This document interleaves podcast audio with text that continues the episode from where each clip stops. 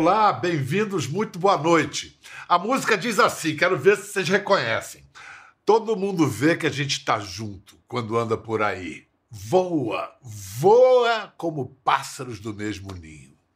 Talvez, é claro, que vocês não reconheçam nessa tradução livre, mas na versão original em inglês, com certeza vocês conhecem. São versos da canção disco We Are Family. Em bom brasileiro, aqui é família.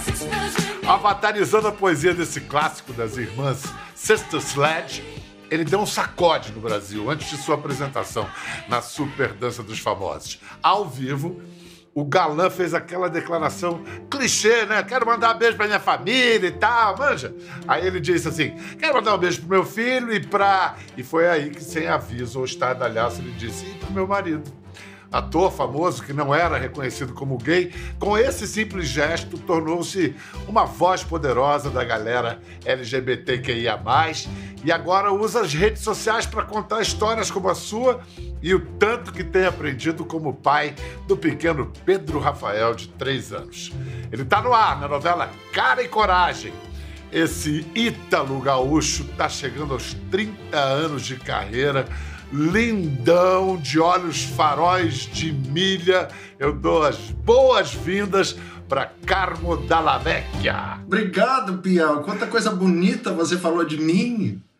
Que lindo! Ah, lindão! É para ver se chega perto da sua beleza, Menino, cara. você sabe que quando a gente escuta alguém falar da gente assim, com esse distanciamento, porque eu acho que às vezes a gente não tem essa noção, né? Quando a gente escuta alguém falar da gente com esse distanciamento, a gente fica pensando, peraí, velho, eu sou essa pessoa... Que maravilha! Eu tô, eu tô aqui para isso, tô aqui para isso, para mostrar o que ainda não está totalmente visível, que a própria pessoa não reconhece, o que outras não entenderam. Vamos lá, a, a sua declaração ali na, na, Super Dança dos Famosos surpreendeu até quem era próximo a você. O, o Tiago não estava, Leifert, que estava apresentando, uhum. não estava avisado. Imagina o público, que pouco sabia da sua vida pessoal, você e o João sempre foram de uma descrição exemplar, assim. Por que, que vocês decidiram se abrir? Foi a chegada do pequeno Pedro, talvez, que trouxe o desejo de se assumir como família? Cara, é, não foi nem nós, fui eu. É, porque o João brinca assim, isso não foi uma grande questão, isso não foi problema dentro de casa, mas ele me diz: olha, você fez o meu outing sem eu ter pedido, mas tá tudo bem, tá tudo, tudo certo.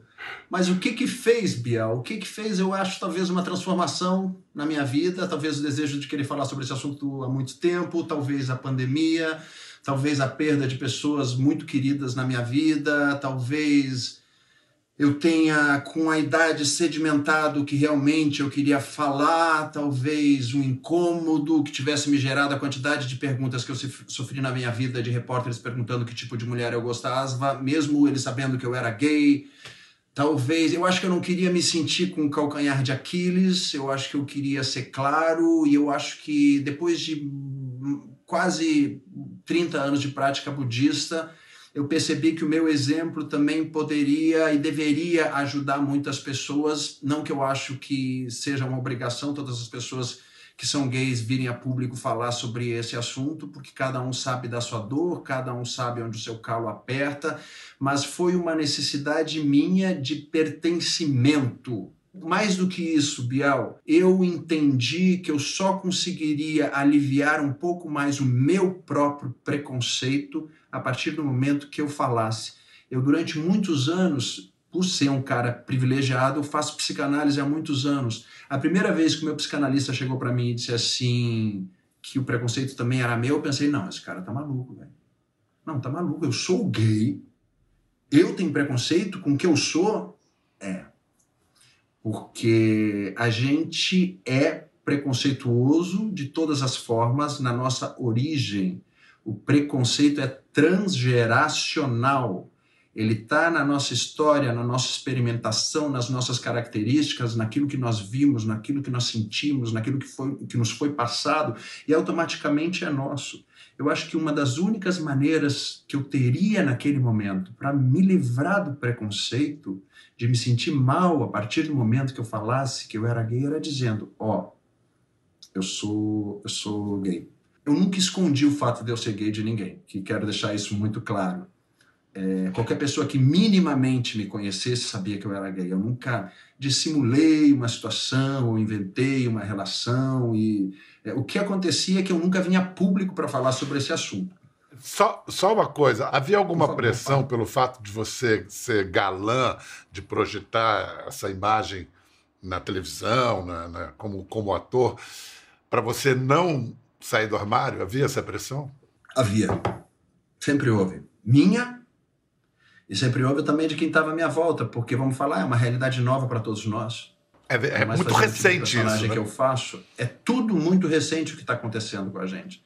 É. Em todas as questões que falam sobre preconceito, a gente está atualmente falando mais, né? Talvez pela nossa história, talvez pelo que tem acontecendo nos últimos anos, talvez até por uma repressão que a gente venha sentindo, a gente está sentindo que não, então peraí, deixa eu falar, deixa eu me posicionar, deixa eu dizer quem eu sou, deixa eu ajudar, deixa eu ver se eu consigo tocar o coração de outras pessoas para elas não se sentirem tão mal assim. A verdade é que a cada adolescente que comete o suicídio, nos homossexuais são sete vezes mais. Porque uma das coisas mais tristes quando você passa pelo preconceito, Bial, e você é gay, é que você sofre o bullying na escola, e quando você chega em casa, que é a sua casa, que é o seu lar, que é o lugar que deveria ser o aconchego, a proteção, o ninho, na sua casa você é obrigado a se calar. Porque você tem vergonha, porque dentro da sua casa você já sentiu que a realidade, talvez, de pensamento daquelas pessoas não seja tão diferente do pensamento daquela pessoa que na escola tenha feito bullying com você ou tenha falado uma palavra. E olha como um gesto como o seu pode melhorar as coisas na casa, na escola, pode. Porque o seu é, é um gesto, como você disse, dentro de um de um espírito da época que nós estamos vivendo. E é com a questão LGBT, é com a questão racial, com a questão do, dos é, pessoas com deficiência, todo tipo de hipocrisia que foi sustentado durante décadas. Uhum. Vamos ver esse momento. É, Super Dança dos Famosos, julho de 21, ano passado. E eu, pessoalmente, agora gostaria de fazer uma homenagem muito grande à minha família. Então, gostaria de mandar um beijo muito grande e declarar o meu amor ao meu filho Pedro, ao meu. Obrigado. Ao meu marido João. Gostaria muito de declarar esse amor, os dois. E eu acho muito importante esse posicionamento para que outras pessoas também possam ver isso e se sentir iguais. Eu sou um cara extremamente feliz extremamente realizado com uma profissão que eu amo fazer, com amigos, com uma família que me aceita exatamente do jeito que eu sou.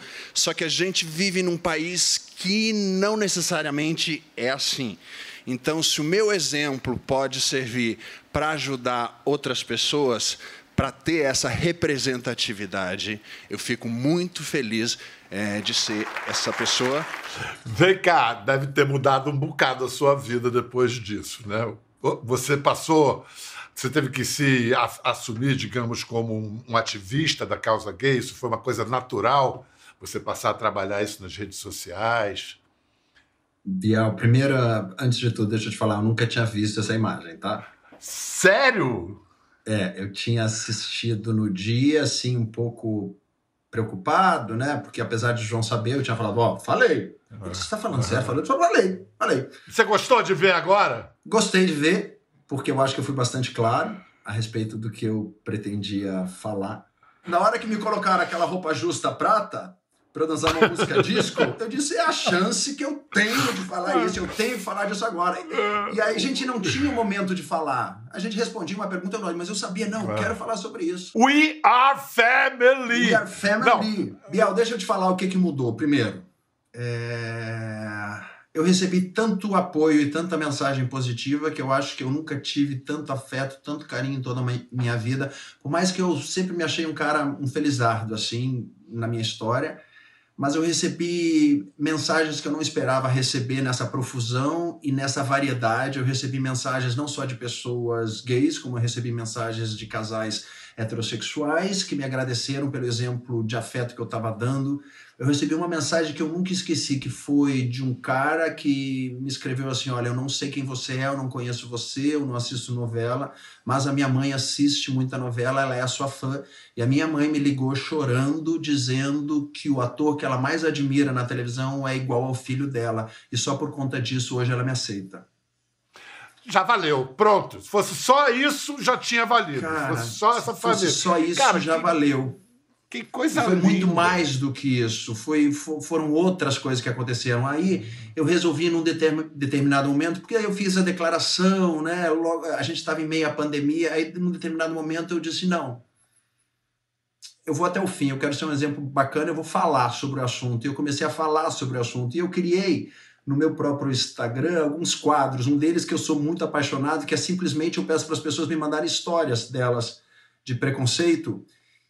E por mais que você ache que na sua vida você já escutou, já leu, já viu um filme todas as histórias, eu recebo cada carta, Biel, cada história que me né? choca pela força, pela emoção, pelas histórias que estão sendo contadas lá.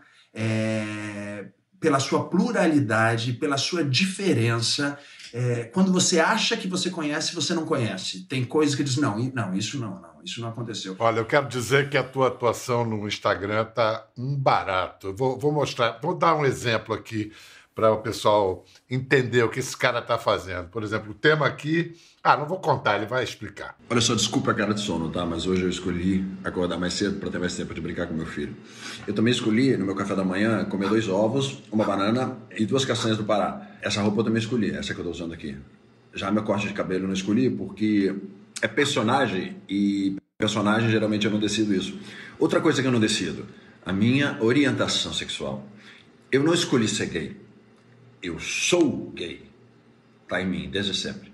E não se trata de opção, entendeu? Porque não daria para ser diferente no caso de pessoas como eu. Logo, é muito importante parar de usarmos o termo opção sexual, porque fica parecendo que é adaptável. Pior, se fosse escolha, eu poderia ser acusado de ter escolhido errado e que a minha escolha depõe contra o meu caráter. Fica parecendo que eu optei que a qualquer momento, assim, ó, eu posso querer ser diferente.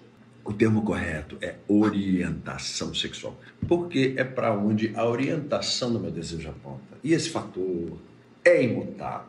Rapaz, você você sabia antes disso que você tinha essa esse dom, esse talento para professor? Você é um professor maravilhoso. Obrigado, Biel. Uma clareza na explanação. Biel, cada texto desses que eu faço, eu não tenho intenção nenhuma de ser agressivo com ninguém, muito pelo contrário porque eu acho, talvez por, é, pela questão até da minha prática, uma das coisas que eu, minha prática religiosa, uma das coisas que eu entendi é que quando você vai com força, com agressividade, com violência para cima do, de uma pessoa, uma das primeiras coisas que acontece é que o coração dela fecha, ela não vai te escutar. E a minha intenção é comunicação, é justamente conseguir tocar o coração, na maioria dos casos, não de quem é gay, porque essa pessoa, a princípio, já devia estar do meu lado. Às vezes não está, mas já devia estar. Como eu mesmo falei, eu tive que descobrir meu próprio preconceito. É, a minha intenção é tocar o coração de quem não é gay, que possa escutar o vídeo e dizer: olha, o que ele está falando me parece plausível, me parece real, me parece coerente. Então, quem sabe vamos conversar sobre esse assunto. Eu percebo que às vezes a internet ela pode ter um lado extremamente violento, né? Quando, por exemplo, teve um dia que eu recebi um post de uma mãe que chegou e disse assim para mim: Olha, tudo certo você ser gay. Não precisa ficar falando isso o tempo todo. Pensa na sua mãe. E aí eu escrevi para ela dizendo: Olha, é... a minha mãe, em primeiro lugar, eu acho que ela não tem tantas questões com isso. Em segundo lugar, você não está percebendo, porque está sendo inconsciente, mas você está sendo preconceituosa comigo através do seu comentário. Você está dizendo para mim não seja quem você é porque as pessoas ao seu redor talvez não estejam preparadas para quem você é. E você não está percebendo que você está sendo preconceituosa. No que ela me responde, eu não sou preconceituosa, eu tenho uma filha gay. Aí eu entendi. Eu disse, ah, o que ela está falando da minha mãe se refere muito mais a ela. Eu acho que o que é exemplar no, do jeito que você atua nas redes sociais é que, como você disse na internet, muita gente que fica só apontando o dedo, chamando disso, chamando daquilo e tal, e não isso não ajuda muito. Agora, quando você propõe, vamos pensar nisso, vamos refletir e tal, olha só como, como isso né, bota um círculo virtuoso para girar. Isso, é, isso não é pouco, cara. É muito legal. Vem cá, antes de falar um pouco da sua carreira, você, como menino no interior gaúcho, se descobriu gay, foi, foi punk? Bom, é, eu acho que o maior dano não foi tanto do lado de fora, foi o lado interno. Foi eu ter me tolhido, foi eu talvez me tornado uma pessoa que não era que eu iria ser, foi eu talvez ter ficado com esse preconceito internalizado. Eu acho que o dano maior é esse.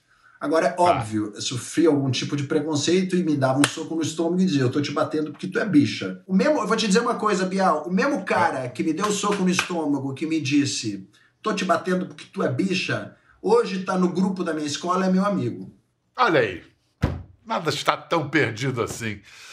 A tua escolha profissional, virar ator, foi um pouco um desejo de viver outras vidas, de sair de, dessa, desse, desse roteiro, desse script?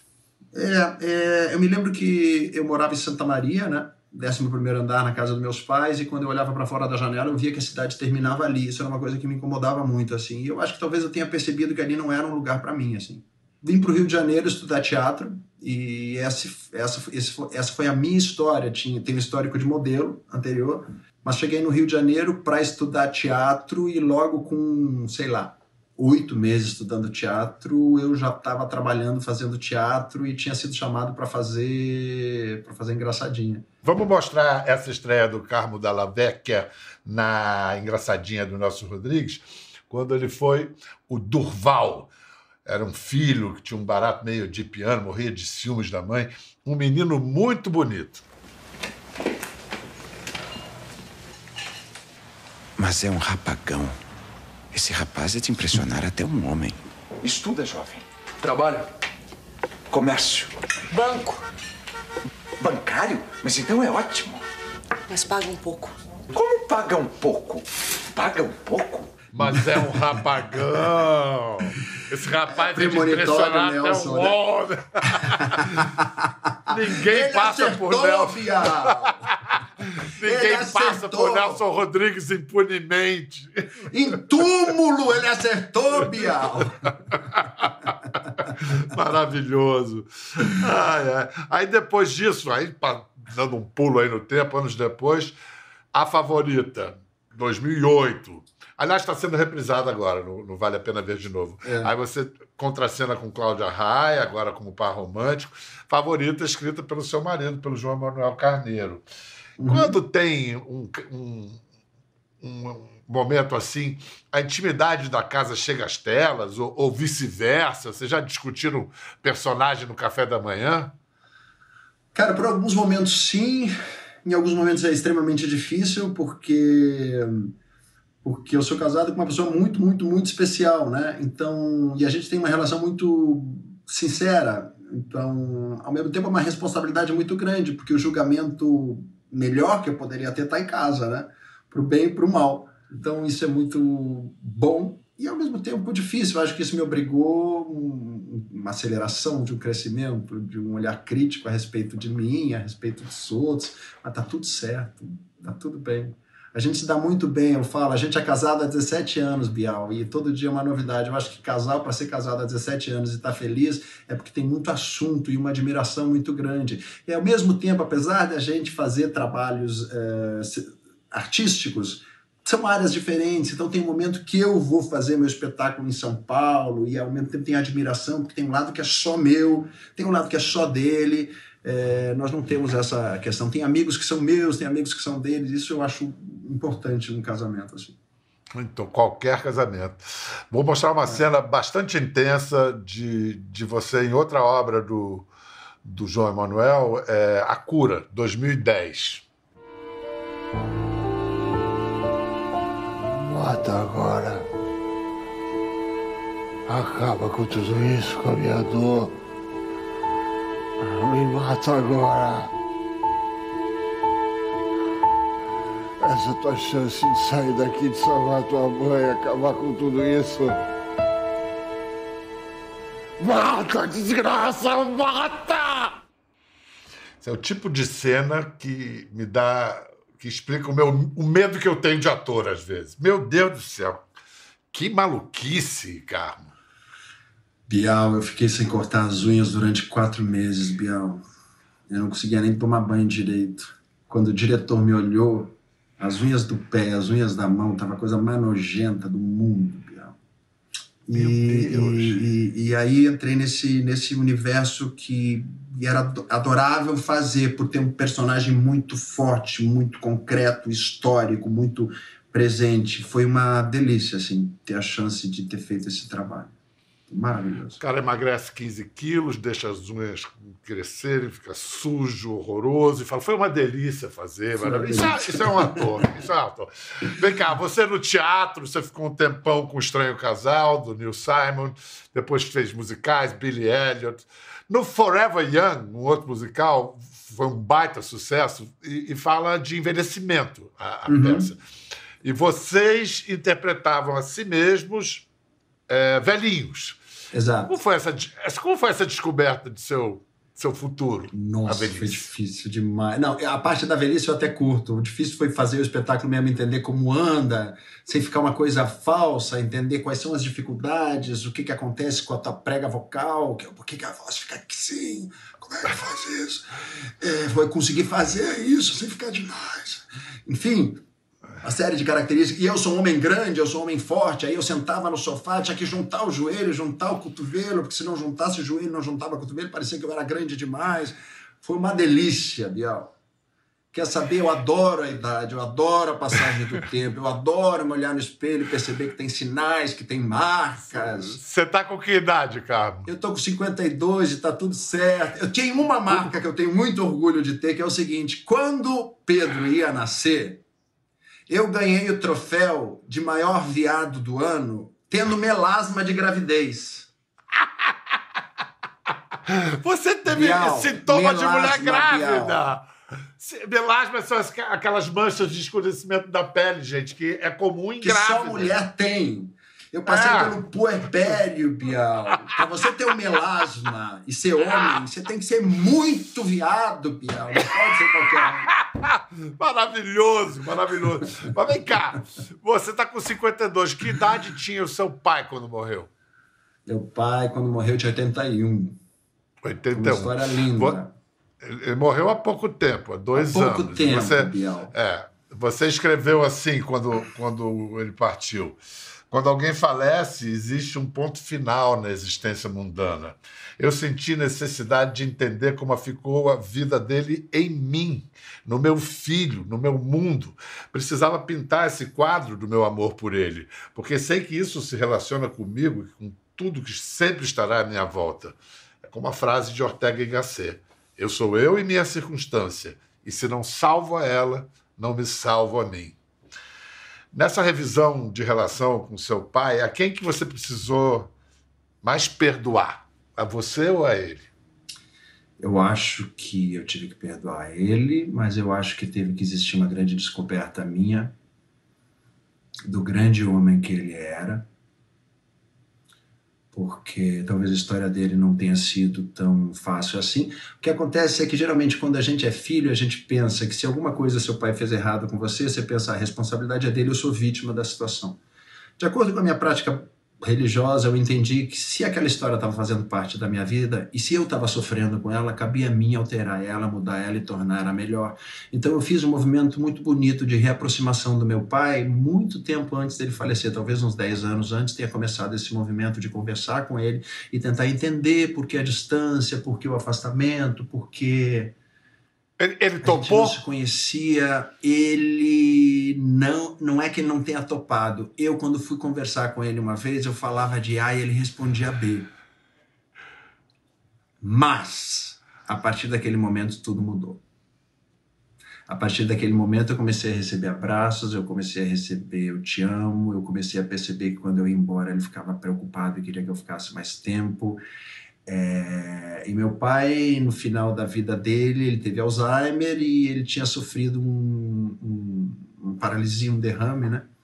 E aí eu fui para cuidar dele um pouco para o Rio Grande do Sul, passar uns dias lá para ter essa proximidade, porque talvez eu tinha percebido que já estava o fim dele e eu queria estar perto dele, eu queria chegar lá. E eu nunca tinha visto meu pai pelado na vida. Nunca. Para você ver o grau de intimidade. É... E aí eu me vi na situação de trocar a fralda do meu pai. E aí eu tava num desses momentos trocando a fralda do meu pai e arrumando, né? A fralda dele, arrumando o peru do meu pai. E a minha mãe tava ajudando. Eu digo, mãe, não é assim, mãe, é assim. E aí meu pai disse assim, ó, agora isso virou bagunça, né? que delícia.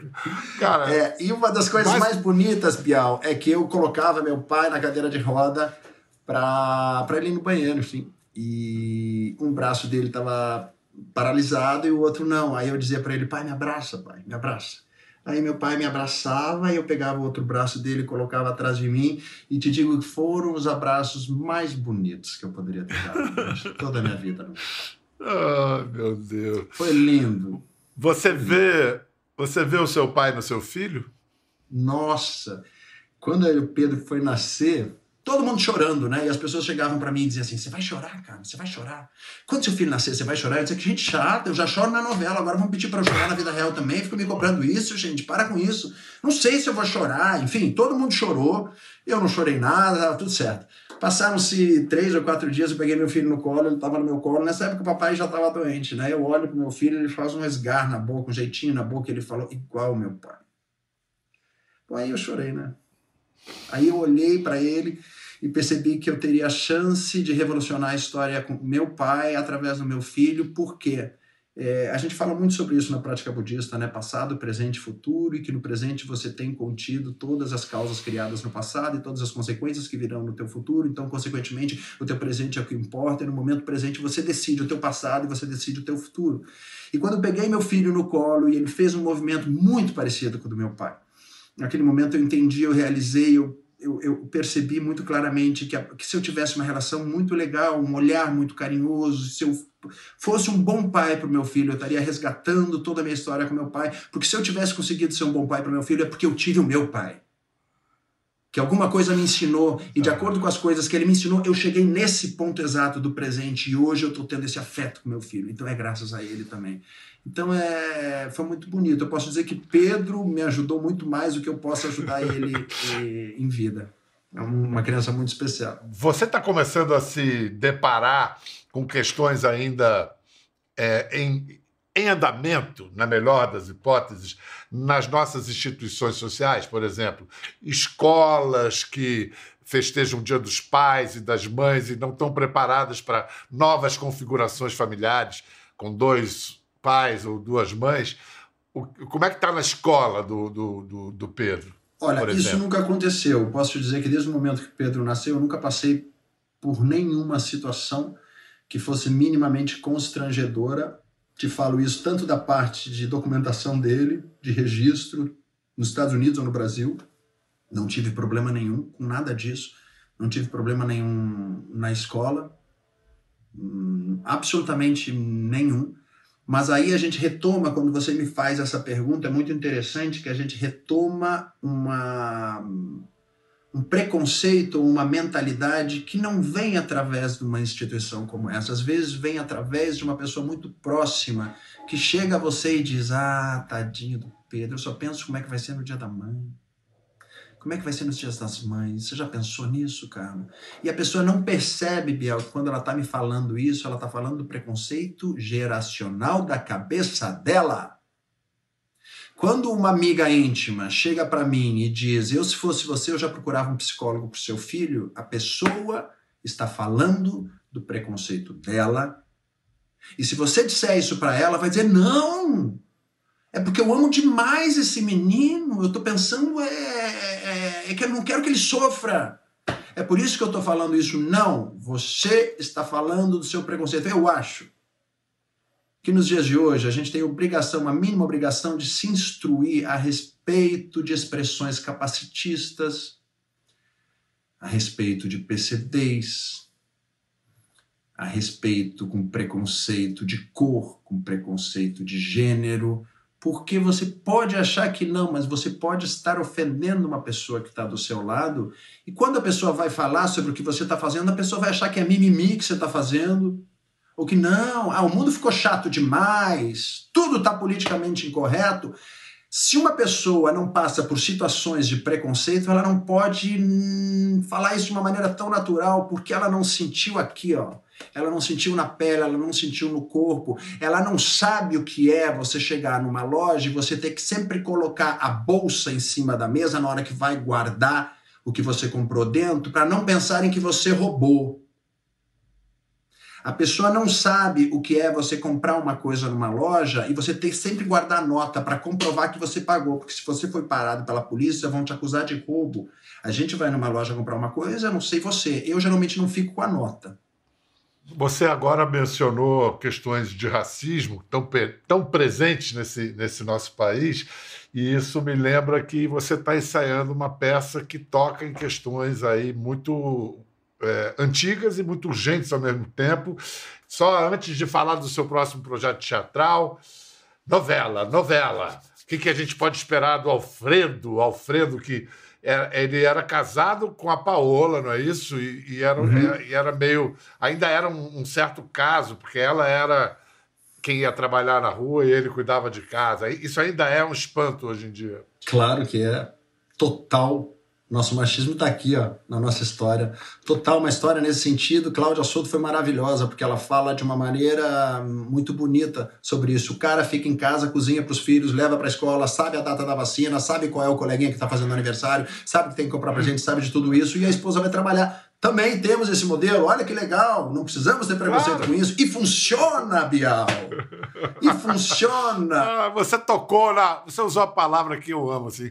Funciona, gente. O que funciona? Ai, eu não sei por que funcionam as coisas que funcionam. Sei que me emocionam. Porque é tão raro coisas funcionarem. Então, quando funcionam, damos, demos graças a isso. Tá tudo certo. Carmo, vocês vão montar que coragem! 12 anos de escravidão no teatro, tá ensaiando, qual é? Exatamente. Processo, um processo bonito, difícil, um processo difícil demais, um processo meu de entendimento muito grande de preconceito num lugar em que eu não sofro preconceito. É um processo muito delicado, no caso de eu sendo no espetáculo representativo do homem branco, no palco, o quê? Você é o único branco no palco? Eu sou o único branco no palco e na equipe de criação também, fora o produtor. Na equipe de, de criação, nós temos Dani Ornelas, é, Davi Júnior e nós temos Tati Tiburcio dirigindo um espetáculo nos dias de hoje que fala sobre preconceito e que tem a habilidade de tocar o coração das pessoas e que eu faço um dos papéis que talvez seja complexo e difícil, porque eu tenho que fazer com que as pessoas que assistam o espetáculo se identifiquem comigo e num determinado momento ocorre o distanciamento daquilo. Vocês, não, mas peraí, isso pode não ser legal. Catarse. Bial, somos seres humanos, a nossa melhor capacidade é aprender, é nos re é revolucionar, é, é escutar Mudar. o outro Mudar é entender que nós somos a partir do outro, que nós não estamos sozinhos, que para eu estar tá feliz, quem está na minha frente tem que estar tá feliz, porque senão não existe a minha felicidade, porque eu não vivo sozinho no mundo. É ter esse fenômeno da compreensão, de, de, de entender que o que está fora de mim está dentro de mim, o que está dentro de mim está fora de mim, tudo acontece ao mesmo tempo. Então, abra os, os olhos e escute o que as pessoas estão falando para você. Então, é um cuidado que a gente tem que ter. É, eu acho que a gente passou por uma pandemia, uma situação. Esse, eu fui no Rock in Rio, né? Há pouco tempo que teve Rock in Rio aqui no Rio de Janeiro, e para mim foi emocionante estar no Rock in Rio, porque eu acho que foi uma das primeiras vezes que eu vi muita gente reunida de novo. A gente passou por uma situação que foi complicada para todos nós, né? Nós não sabíamos direito o que ia acontecer com a nossa espécie nesse planeta, né? A gente ficou meio sem saber, vai dar, não vai dar? As pessoas, não tem um de nós que não conhecia alguém que infelizmente faleceu. Meu melhor amigo de infância, que foi uma das pessoas que eu acho que talvez tenha me ajudado muito a querer falar que eu era gay, faleceu, tinha nascido dois dias antes de mim, em meio e era um cara que era meu melhor amigo, apesar de nós sermos extremamente diferentes em muitos aspectos é, um dia ele teve um comentário homofóbico comigo e a gente ficou triste um com o outro.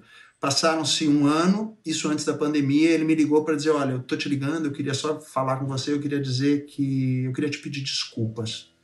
Eu perguntei: Por que, Antônio? Por que você está me pedindo desculpa? Ele disse: Não sei. se em algum momento da minha vida eu te magoei, se em algum momento da minha vida eu te fiz sofrer, se em algum momento da minha vida eu fui um cara que não tenha sido legal com você, eu queria que você me perdoasse, porque eu queria que você soubesse que se eu pudesse nascer de novo, eu gostaria de ser seu melhor amigo outra vez. E quando isso aconteceu, foi no meio do processo em que eu estava no dança, né? Estava tudo difícil demais para mim, e aí no meio do dança eu estava me apresentando. Dois dias antes eu estava realizando e ajudando a realizar a missa de sétimo dia deles através da, da da internet e num determinado momento como uma flecha me veio uma informação que era se o cara que mais conhecia você a vida inteira e mais sabia quem você era, te conheceu desde criança, te aceitava exatamente do jeitinho que você era. Então, quem sou eu para ter preconceito comigo mesmo, com a minha existência e não dar a oportunidade de ajudar outras pessoas que sofrem preconceito, de questionar das outras pessoas questionarem também o seu preconceito. Quem sou eu para não fazer isso? E como um dardo, eu, eu presto uma homenagem ao meu melhor amigo de infância, Antônio Vicente Mostardeiro de Paula. Foi a pessoa que talvez tenha me dado ponto final para eu dizer: eu preciso manifestar nesse momento a minha essência, se isso puder ajudar outras pessoas a serem melhor no mundo, é, essa é a minha missão como ser humano. Essa talvez seja a missão mais importante que eu possa ter.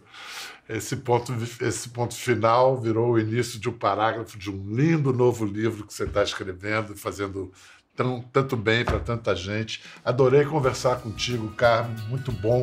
Tem data já de estreia do 12 anos de escravidão? Ah, é, acho que é novembro, início de novembro, tipo dia 9 de novembro, Centro Cultural do Banco do Brasil. A gente vai fazer quarta, quarta domingo. Olha que alegria. Uhul! Cabo da Vecchia, com esse nome que todos criam em cima. Carmo Dallavecchia, muito obrigado. Beijo no meu xará, Pedrão. Tá bom, obrigado, querido. Pedro Rafael, não é isso? Pedro Rafael Carneiro Dallavecchia. Que lindo. É isso aí. Para você em casa, um beijão. Tchau. Quer ver mais? Entre no Globoplay.